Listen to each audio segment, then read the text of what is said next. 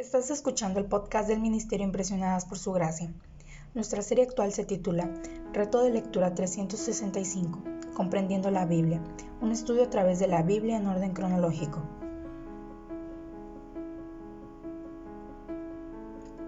El reto de hoy es leer Éxodo capítulos 10 al capítulo 12, por lo que te animo a que puedas abrir tu Biblia y nos acompañes en este episodio.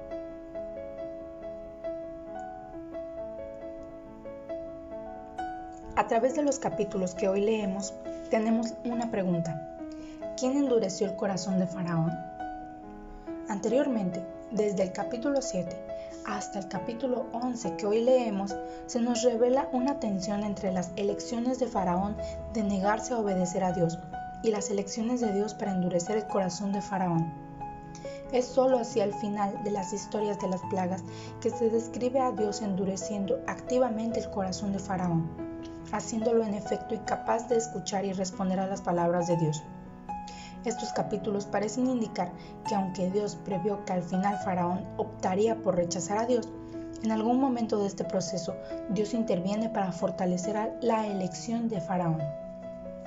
Es la propia terquedad de Faraón y negativa a reconocer a Dios como el Dios verdadero que inicia su camino por el camino de la incredulidad y desobediencia. Dios muestra su misericordia al escuchar y responder el pedido de socorro de Faraón. Al mismo tiempo, vemos el plan final de Dios para demostrar su autoridad y presencia a Egipto. En Egipto a Israel. Dios muestra su misericordia incluso cuando nos disciplina. Dios a veces provoca una interrupción de nuestro horario normal y de nuestras vidas regulares para que nuestra atención se vuelva a Él. Teniendo en cuenta entonces lo que hoy podemos leer, quiero animarte a que en tu diario devocional respondas las siguientes preguntas.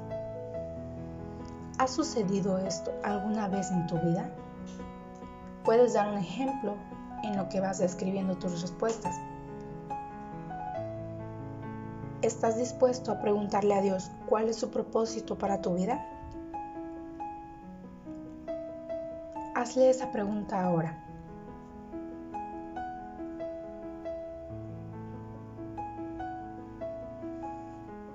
Mañana continuaremos con este nuevo viaje por la Biblia.